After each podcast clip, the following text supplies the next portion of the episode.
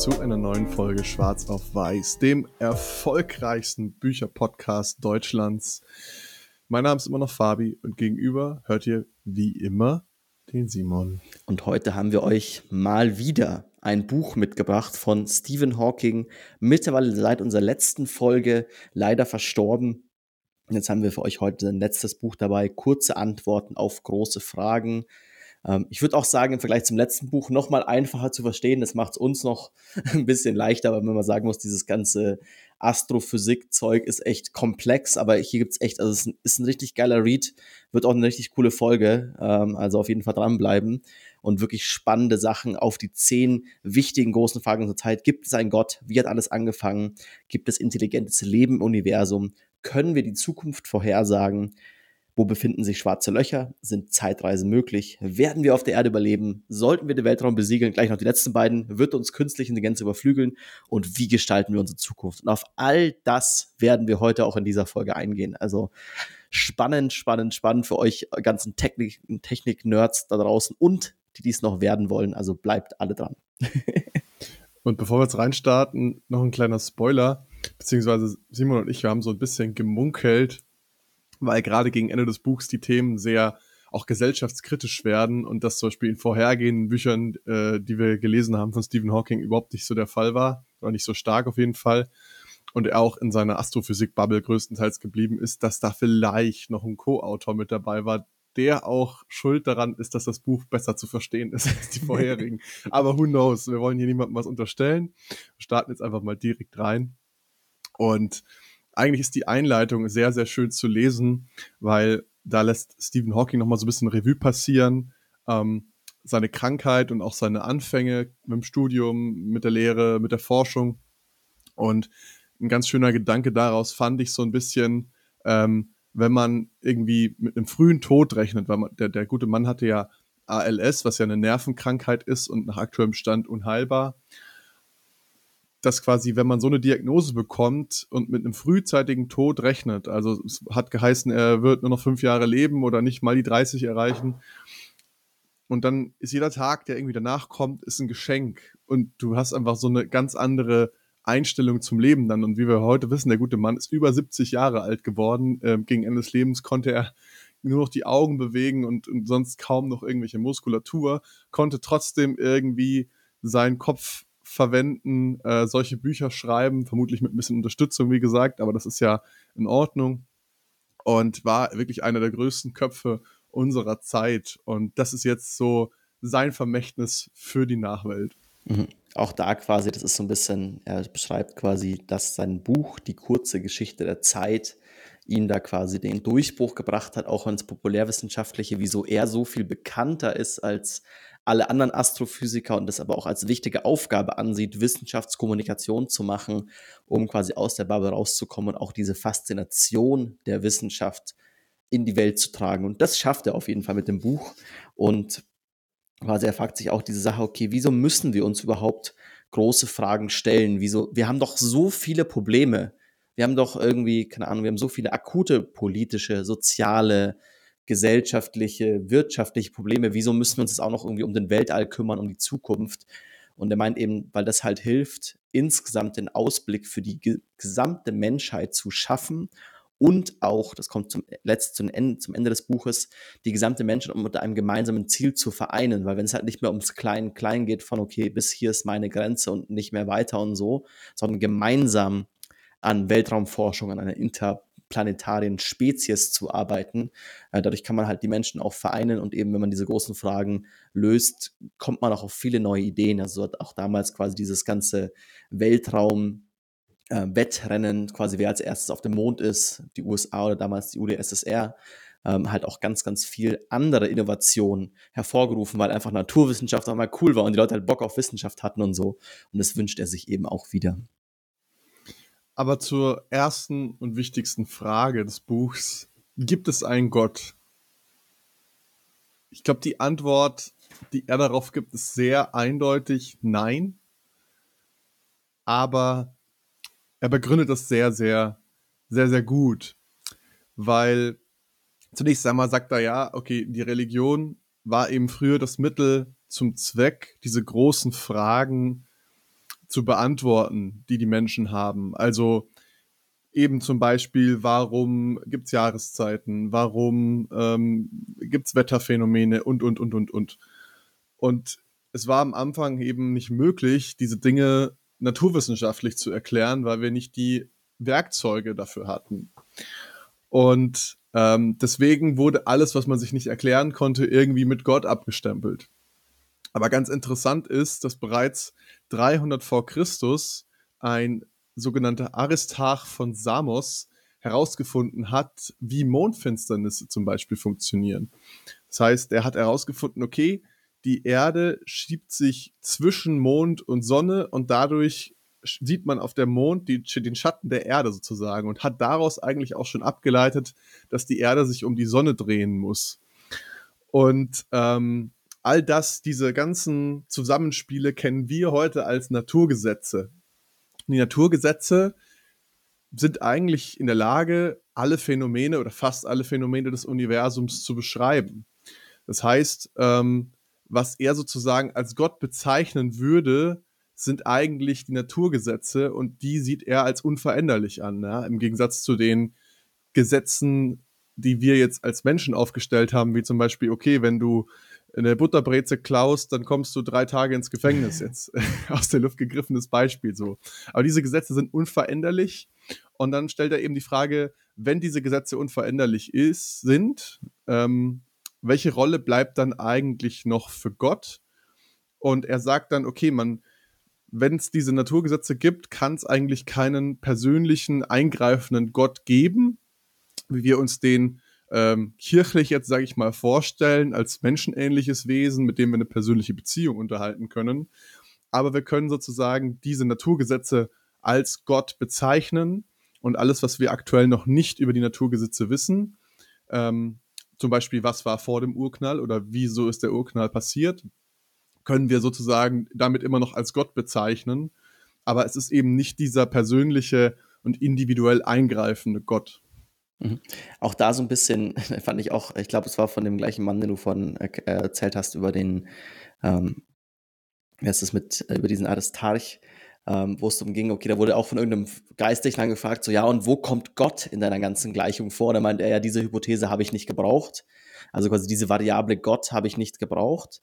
Ähm, und da quasi, also auch um nochmal das zusammenzufassen, weil ich fand, der Gedanke ist interessant, zu sagen, okay, ähm, wie, was ist der Gegenbeweis für einen Gott? Und der Gegenbeweis ist quasi, wenn es einen eingreifenden Gott gäbe, dann würden all unsere Naturgesetze nicht mehr funktionieren, weil dann eben halt auf A nicht mehr B folgt oder auf, keine Ahnung, ähm, irgendeine Sonneneruption dann eben nicht mehr pff, Hautkrebsfälle, wie auch immer. Also so ein bisschen, ähm, wenn quasi Gott eingreift an bestimmten Stellen, würden die Naturgesetze in sich zusammenfallen und dadurch, dass wir bisher immer beweisen konnten, dass die Naturgesetze, die wir aufgestellt haben, auch universell gültig sind, kommen wir später ein bisschen dazu, dass es das doch nicht ganz überall so ist, aber äh, quasi äh, sehr weit gültig sind, muss man quasi davon ausgehen, dass es keinen Gott gibt, weil sonst würden diese Natur jetzt in sich zusammenfallen. Das ist ein bisschen die Idee. Aber da muss ich insgesamt auch sagen, ich finde, es ist, ist was bei der Astrophysik vielleicht auch da, weil ich es nicht genug verstehe, aber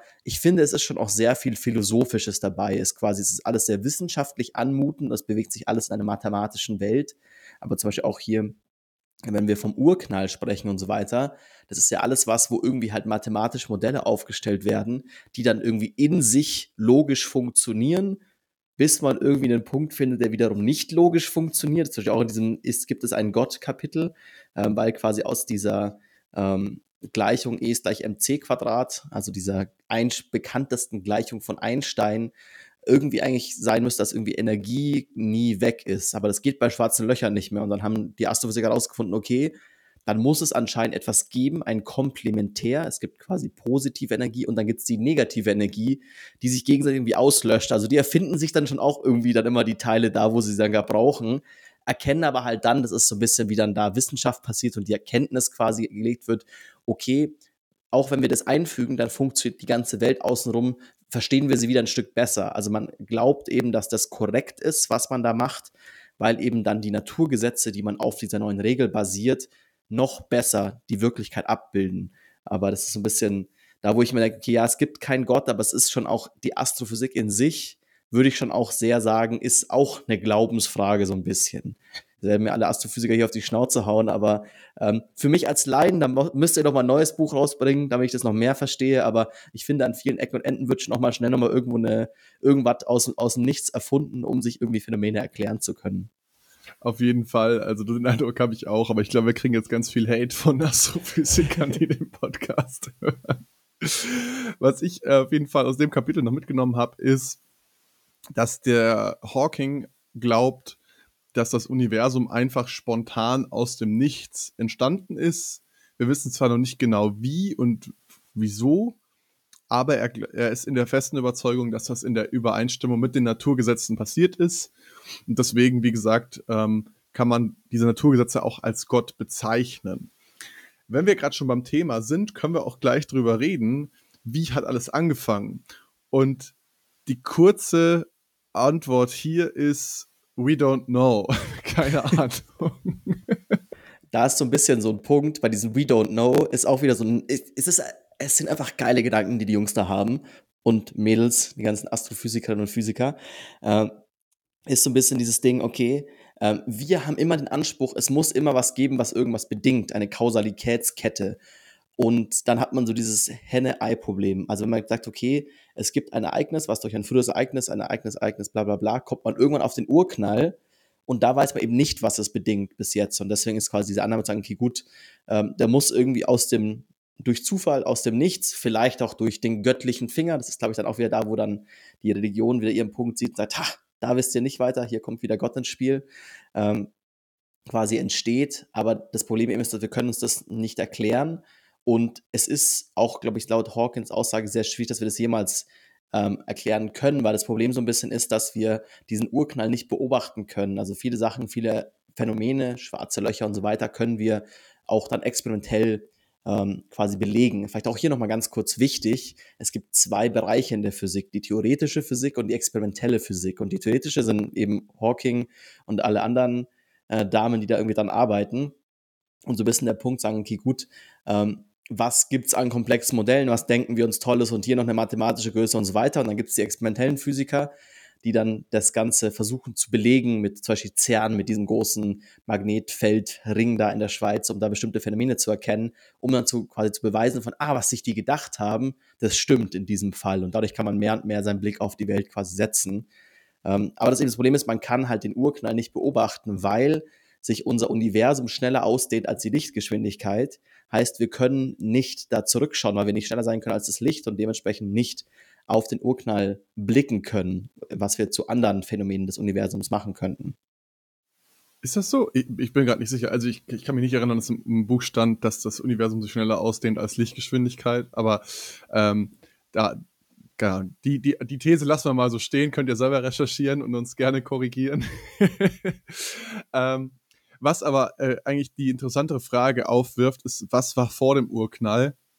Und äh, Stephen Hawking argumentiert, dass es keinen Sinn macht, diese Frage zu stellen, weil unser Verständnis von Zeit erst mit dem Urknall beginnt. Das heißt, es gibt davor keine Zeit in, jetzt sage ich mal, in unserem Universum, weil Zeit und Raum ja miteinander spielen, wie Einstein bewiesen hat. Ähm, und ein interessanter Punkt ist aber jetzt zu fragen, okay, wenn es einen, wir, wir glauben, es gibt einen Urknall, äh, die, die, die Gegentheorie wäre sozusagen, was wäre, wenn es das Universum schon immer gegeben hätte? Und das kann man ganz klar widerlegen, weil man kann nämlich Reste vom Urknall tatsächlich beobachten. Das ist sozusagen die, äh, das nennt sich kosmische Hintergrundstrahlung. Das ist so eine Art Infrarotlicht, sage ich jetzt mal.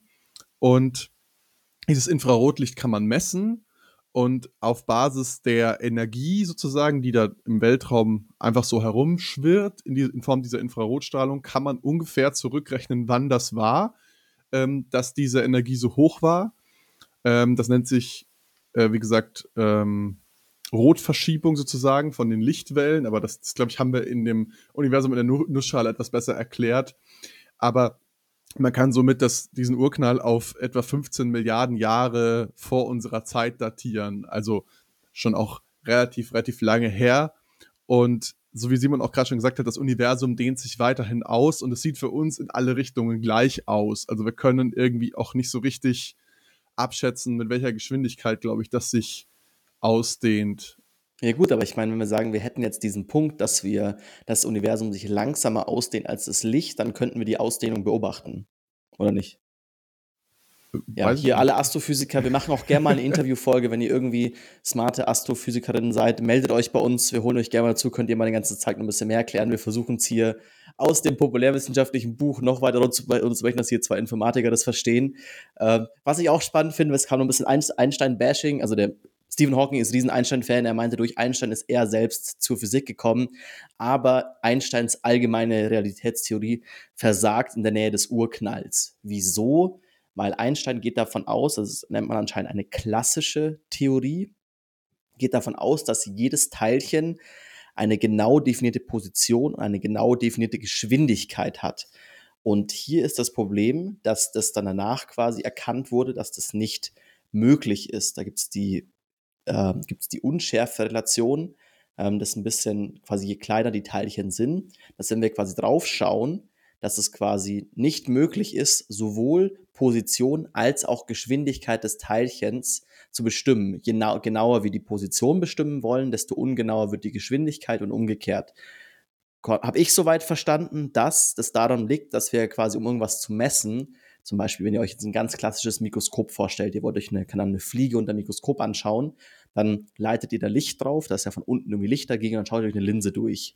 Ähm, das ist da kein Problem. Wenn wir aber ganz, ganz, ganz kleine Teilchen haben, dann ist dieses Lichtdurchleiten oder die Strahlung, die wir drauf schießen, um überhaupt irgendwas zu erkennen. Also meistens, wenn ihr jetzt auf YouTube schaut, seht ihr, was ich hier gerade gestikuliere.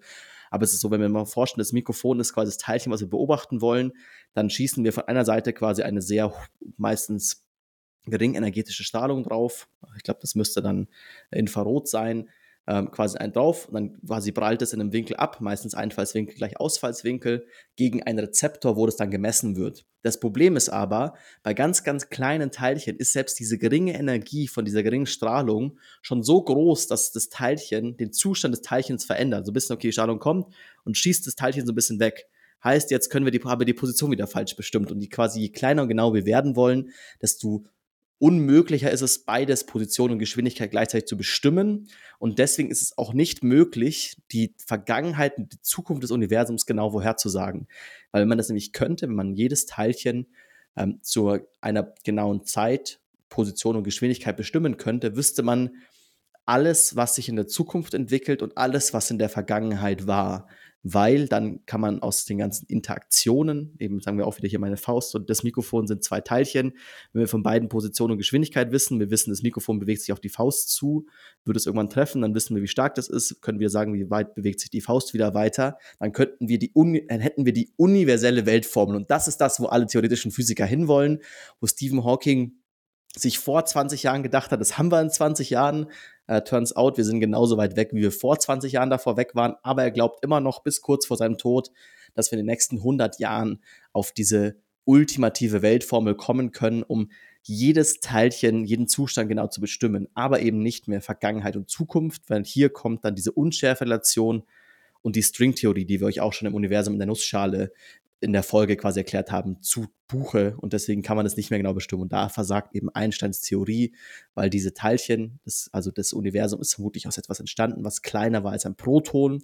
Also der Urknall war vermutlich ganz, ganz viele kleine dichte Masse, die kleiner ist als das kleinste Teilchen, was wir im Universum haben. Und da versagt eben Einsteins Theorie, weil eben dieses Messen und diese Unschärfe irgendwie da reinspielt. Simon hat es auch gerade schon angeschnitten. Also wir können nicht die Zukunft vorhersagen, zumindest laut Stephen Hawking, äh, weil, wie schon gesagt, wir können nicht gleichzeitig äh, Geschwindigkeit und Position von Teilchen definieren. Wenn wir das könnten, könnten wir eben alle möglichen Konfigurationen durchrechnen und dann bestimmen, in welcher Konfiguration alle Teilchen im Universum in zehn Jahren sind. Ist zwar wahnsinnig komplex, die Berechnung, aber es wäre dann theoretisch möglich. Aber da das nicht möglich ist, Position und Geschwindigkeit gleichzeitig zu bestimmen, ist es eben auch nicht möglich, in die Zukunft zu schauen. Wenn Jetzt wir haben wir alle verloren. Zukunft. Bitte? Jetzt haben wir alle Zuhörer verloren. I don't know. Ähm, lass uns aber einsteigen, weil wir gerade beim Thema Zukunft sind. Äh, Für die Elite, die noch dabei ist. Bitte? Für die Elite, die noch dabei ist. Für die Elite, die noch dabei ist, sind Zeitreisen möglich. Und dazu müssen wir uns zwei Sachen überlegen. Wenn wir jetzt in, in den Sternenhimmel schauen, dann sehen wir Licht von Sternen, die Milliarden Kilometer weit weg sind. Das heißt, in solchen Abständen definiert man die Abstände in Lichtjahren. Das heißt, Jahre, die das Licht braucht, um zu uns zur Erde zu kommen. Und das Licht, wie wir wissen, reist mit einer sehr, sehr schnellen Geschwindigkeit, nämlich 300.000 Kilometern pro Sekunde. Und in dieser Geschwindigkeit, wenn wir jetzt quasi in die Sterne schauen und die sind viele, viele hunderte Lichtjahre weg, schauen wir sozusagen in die Vergangenheit, weil das Licht von dort, nehmen wir jetzt einfach mal an, 100 Jahre braucht, um zu uns zu kommen. Das heißt, wir sehen sozusagen, was vor 100 Jahren auf diesem Stern passiert ist, jetzt bei uns. Und wenn wir jetzt mit dieser Lichtgeschwindigkeit dorthin reisen könnten, theoretisch gesehen, würden wir uns in die Vergangenheit bewegen. Das ist aber technisch nahezu unmöglich, weil die Lichtgeschwindigkeit zu erreichen eine solche en Energiemenge erfordern würde. Also da kommt wieder Einsteins, Einsteins berühmte Formel, Energie ist gleich Masse mal Lichtgeschwindigkeit zum Quadrat zum Einsatz. Das heißt, je größer die Masse ist, die wir befördern müssen, desto größer wird auch die Energie, die benötigt wird, um diese Masse auf Lichtgeschwindigkeit zu beschleunigen. Und diese Energie ist faktisch nicht herstellbar für uns und wird auch nie herstellbar sein. Also er vergleicht das irgendwie mit, ähm, man bräuchte die, die, die ganze Masse unseres Sonnensystems, um irgendwie auf eine, ich glaube, ein Zehntel der Lichtgeschwindigkeit oder so zu kommen mit unseren herkömmlichen Brennstoffraketen. Und ähm, das natürlich einfach nicht darstellbar ist. Und dann sind wir auch nicht bei Lichtgeschwindigkeit, sondern bei einem Zehntel. also das ist äh, unvorstellbar, was für, was für Energie wir da freisetzen müssten. Und er sieht das nicht als technisch möglich an, diese Energie ähm, freizusetzen. Und dann gibt es noch eine ganz nette Anekdote. Er hat mal eine Party für Zeitreisende veranstaltet. Und um zu verhindern, dass äh, irgendwie Leute kommen, die nicht wirklich Zeitreisende sind, hat er die Einladung erst nach der Party verschickt. und ähm, es ist natürlich keiner aufgetaucht. Und somit war hat auch er ein bisschen enttäuscht. experimentell bewiesen, er war auch sehr enttäuscht, ähm, hat er experimentell sozusagen bewiesen, dass Zeitreisen nicht möglich sind. Genau. Wobei er tatsächlich sagt, er glaubt, Zeitreisen könnten möglich sein, genauso wie ähm, quasi interstellare Reisen, weil wir haben das gleiche Problem, wenn wir quasi in andere Universen, in, in andere Galaxien wollen. Also Universum, der ganz große Bums, Galaxien, kleine Sachen, äh, Milchstraße, Planeten, Son äh, Sonnensysteme, Planeten wird immer kleiner. Ähm, weil wir eben so weite Entfernungen haben, dass wir halt selbst mit einem annähernd Lichtgeschwindigkeit reisendem Gefährt, was wir nicht bauen können und vermutlich nie bauen können, werden, ähm, dann trotzdem immer noch 40.000 Jahre bräuchten, 4 Millionen Jahre und das halt super unwahrscheinlich ist, dass nicht zwischen dieses mit extremer Geschwindigkeit durchs Weltall ballernde Raumschiff nicht irgendwo auch kaputt geht. Also selbst wenn wir das alles technisch bauen könnten, dass es wirklich bis dahin die Menschen, die das machen, überleben. Ähm, und wovon er quasi ausgeht, was möglich wäre. Also man muss sich ja eben die Zeit, gerade diese Astrophysiker stellen sich die Zeit auch quasi als eine, klar, als linear vor, aber durch die Gravitation beeinflusst. Das ist wieder diese Stringtheorie, die wir, glaube ich, beide nicht ganz verstanden haben. Äh, da eben gerne kommt mal, kommt mal ein Podcast und erklärt das Oder uns. ist das, ist das nicht die Relativitätstheorie?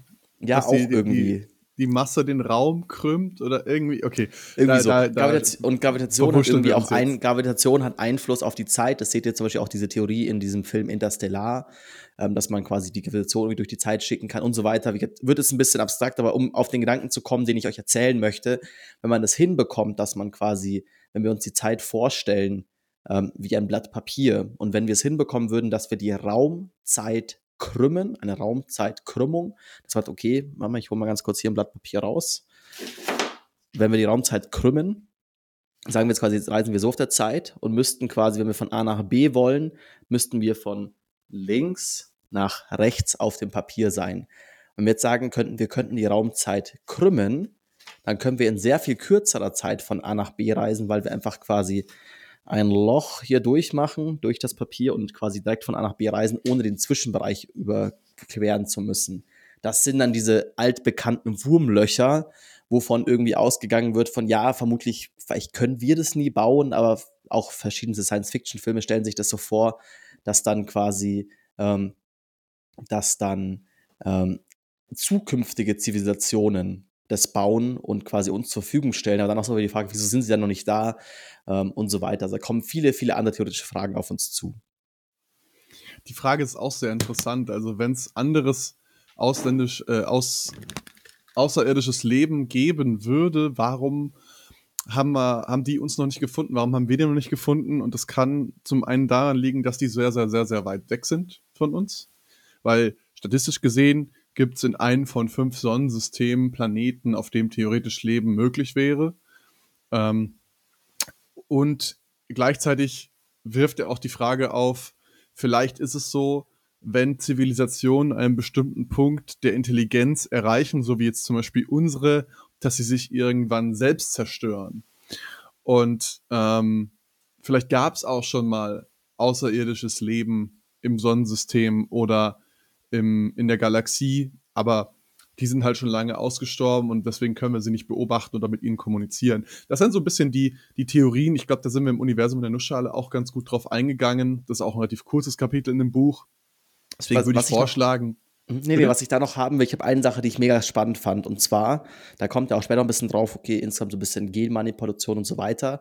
Aber eben unser Lieblingsthema, die Evolution. Und er geht davon aus, also erstens zu sagen, okay, wir sind in einer neuen Evolutionsstufe, weil quasi in der Vergangenheit war es so, dass Information über Generationen über die Gene weitergegeben wurde der Papa und die Mama waren beide groß und stark, dann wurde das Kind mit einer hohen Wahrscheinlichkeit auch groß und stark, hat deswegen mehr überlebt und so weiter. Die ganze darwinistische, genau, die ganze darwinistische Evolutionstheorie kennt ihr. Aber dass wir eben in der neuesten Zeit, vor allem in den letzten 300 Jahren, in einem neuen Evolutionszeitalter sind, in dem wir quasi durch Wissen weitergeben, weil Wissen quasi multigenerationell weitergegeben werden kann, wir diesen Podcast machen, den potenziell unsere Ur-Ur-Urenkel noch schauen können und sich dann zum Beispiel sparen, das Buch zu lesen, weil sie es hier in kürzerer Variante irgendwie sehr gut präsentiert bekommen. Hoffentlich ähm, ist die Theorie bis dahin nicht schon komplett überholt. vermutlich.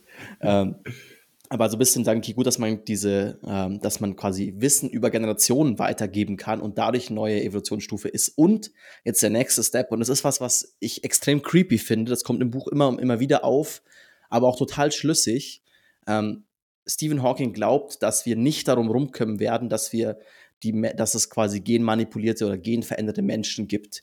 Weil er sagt, okay, wenn die Technologie da ist, dann wird sie jemand benutzen. Es wird irgendwer wird sagen, komm, ich probier's, und dann wird es wieder ein paar geben und so weiter, bis wir irgendwann eine neue Art von Mensch haben, den Homo sapiens superduper, nennen wir ihn mal so, ähm, der quasi halt auf quasi bewusste Genveränderungen hin äh, werden quasi Kinder gezüchtet, erzeugt, wie auch immer. Und er sieht es als den nächsten logischen, vielleicht nicht wünschenswerten, aber logischen Evolutionsschritt an. Das quasi in der Vergangenheit war es so, dass die Evolution durch Zufall irgendwie halt immer ein bisschen DNA hin und her geswitcht hat, durch irgendwie Zufälle. Ähm, und dann halt bestimmte Eigenschaften entstanden sind, zum Beispiel ein sehr großes Gehirn und wir deswegen irgendwie intelligenter sind als Affen aber dass sich das quasi verändern wird und in Zukunft die Menschen selbst sich optimieren und diese neuen Supermenschen der nächste Schritt sind. Das klingt extrem scheiße und das klingt irgendwie auch so, so, boah, so, ich, ich will eigentlich keine, keine Ahnung, ich will, ich will diese Zukunft nicht unbedingt haben, weil natürlich alle Menschen, die nicht Supermenschen sind, natürlich gezeugte Menschen, dann wie die Affen im Zoo vermutlich enden werden. Weil einfach dann diese neuen Menschen werden stärker sein, werden intelligenter sein als wir als alles, was auf der Erde möglich ist, aktuell an Menschheit und werden wieder intelligentere Menschen züchten und so weiter und so fort und dass diese quasi evolutionäre Entwicklung sehr schnell vorangehen wird. Eben klingt creepy, aber Hawking sieht es eben auch als wichtigen Schritt an, einfach weil es der Log es ist einfach ein logischer Schritt, es macht einfach Sinn, dass wenn diese Technologie da ist, wird das passieren, als auch nur diese superintelligenten Menschen werden es schaffen, die Probleme zu lösen, die wir aktuell haben. Also sowas wie, dass wir eine interstellare Spezies werden, dass wir es schaffen, im Weltraum zu leben und so weiter und so fort, dass wir vielleicht schaffen, unseren Planeten nicht komplett kaputt zu machen. Trotzdem finde ich, es ist, eine, es ist eine absurde, es ist eine komische, befremdliche Vorstellung, aber sie macht leider, leider wahnsinnig Sinn. Du hast es gerade schon angeschnitten, aber diese, diese Challenges, die wir aktuell haben, denen widmet, widmet er auch ein eigenes Kapitel, weil er sagt, okay, ähm, Weltraum schön und gut, aber wir haben wahnsinnig viele Probleme auf der Erde. Und also zum einen, die Erde ist zu klein für uns, ja, wir werden immer mehr Menschen. Ähm, der Platz geht aus, um zu leben, der Platz geht aus, um Nahrungsmittel anzubauen oder Viehhaltung zu betreiben. Also wir müssen diese 11 Milliarden Menschen, die wir irgendwann sein werden, mal äh, ernähren, so dass das eine. Und das andere ist, ähm, dass das alles einhergeht mit einer Riesenmenge Treibhausgase, die in die Luft geblasen werden, weil wir müssen Energie erzeugen. Nahrungsmittelproduktion ist sehr CO2-lastig und so weiter, wie wir im Bill Gates Buch schon ausführlich besprochen haben. Ähm, und wir alle sind eigentlich verantwortlich für diese globale Erwärmung, die stattfindet. Ähm, und Gleichzeitig haben wir jetzt diesen Ukraine-Krieg. Wir sind so an der Schwelle zum nächsten Atomkrieg, wenn man so will. Ähm, was, was einfach absurd ist, wenn man sich das vor zwei Jahren überlegt hätte, dass wir wieder an diesen Punkt kommen. Und diese ganzen Challenges, da sieht er eigentlich nur einen Ausweg, nämlich wir müssen die Erde verlassen. Also quasi um langfristig, ja, wir reden jetzt nicht von 100 Jahren, sondern eher von 1000 Jahren, die Spezies Mensch zu retten, müssen wir es schaffen, ähm, zumindest interplanetär zu reisen. Er wirft zum Beispiel Mars in den Raum, dass man da eine Kolonie errichten könnte oder vom Mond zum Beispiel aus in den Weltraum weiter aufbrechen könnte. Und ähm, dass das so äh, aus seiner Sicht zumindest die einzige Möglichkeit ist, ähm, die Spezies zu retten. Allerdings äh, sagt er zum Beispiel auch, okay, die wahrscheinlich schlimmste Bedrohung wäre so ein Asteroid, wie der, der vor knapp 60 Millionen Jahren die Dinosaurier ausgelöscht hat. Aber auch eben, wie gesagt, der Klimawandel wird den Planeten irgendwann unbewohnbar machen. Also er wirft da jetzt ein Szenario in den Raum, dass wir irgendwann Temperaturen auf der Erde von circa 250 Grad haben könnten, wenn die Polareiskappen äh, komplett abschmelzen und das CO2, was in den Polar äh, im Eis und in, im Boden gebunden ist, aktuell freigesetzt werden würde dann könnte das dazu führen, dass wir diese Art Erwärmung auf der Erde erfahren würden. Aber wir reden jetzt, wie gesagt, nicht von den nächsten 100 Jahren, sondern von einem längerfristigen Szenario. Und anschließend wirft er auch gleich die Frage nach, warum wir denn den Weltraum besiedeln sollten. Mhm. Und da ist eben so dieser Punkt, sagen, okay, dass wir halt, wenn wir multiplanetar sind, als Spezies überleben können. Weil anders wird es nicht möglich sein. Ich finde es auch ganz wichtig mit diesem Asteroiden-Szenario, was eben damals vermutlich die Dinosaurier ausgelöscht hat, ist halt der Punkt, das ist was, das wird auf jeden Fall passieren. Man weiß nicht wann, aber es ist einfach statistisch, gut, Statistik kann sich, also aber mit einer sehr, mit einer, es wird mit einer fast hundertprozentigen Wahrscheinlichkeit irgendwann passieren, dass ein Asteroid auf die Erde knallt und alles Leben hier auslöscht. Einfach weil halt große Gesteinsbrocken in der, in der, im Weltall rumfliegen und die halt irgendwann die Erde erwischen werden. Und da muss man halt sagen, okay, gut, da sollten wir halt davor eine Möglichkeit haben, dass wir, dass wir eben überleben und dass wir uns eben ins Weltall hinaus begeben, andere Planeten besiedeln und da als Menschheit quasi überleben. Ähm, was er dann noch sagt, also man merkt auch, er ist ein riesen Star, Star Trek-Fan, ist ja auch selber mal in einem der Filme aufgetreten. Ähm, und da quasi, er, glaubt zum Beispiel nicht an dieses Equilibrium, dass irgendwann quasi wir einen technologisch hohen, aber stabilen Zustand erreichen, sondern er glaubt, es wird technologisch immer weitergehen bis entweder zur Zerstörung des Menschen oder halt einfach immer weiter. Genau, da sind wir damit auch schon beim Thema KI angelangt. Und ähm, er sagt zum einen, der Einfluss, den KI hat, ist quasi, wie gut wir das kontrollieren können, beziehungsweise ob wir das überhaupt kontrollieren können.